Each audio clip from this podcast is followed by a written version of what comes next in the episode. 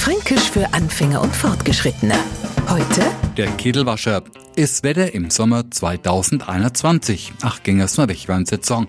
Keiner was, was er sehen soll. Und kaum hat man es ircher so draußen gemütlich gemacht, noch kommt gerade in dem Sommer wieder ein so ein Kedelwascher und macht uns batschert nass. Für einen Neufranken klingt es jetzt so, als kümmert einer, der uns freundlicherweise in Kittel wäscht. Na, nix da. Und danke, sagen für so eine himmlische Dienstleistung ganz bestimmt nicht. Der Kedelwascher, liebe Nichtfranken, ist nicht etwa die fränkische Bezeichnung für einen Textilreiniger, sondern das, was wir in den letzten Tagen zur Genüge bekommen haben, an heftigen, unerwarteten Platzregen. Fränkisch für Anfänger und Fortgeschrittene.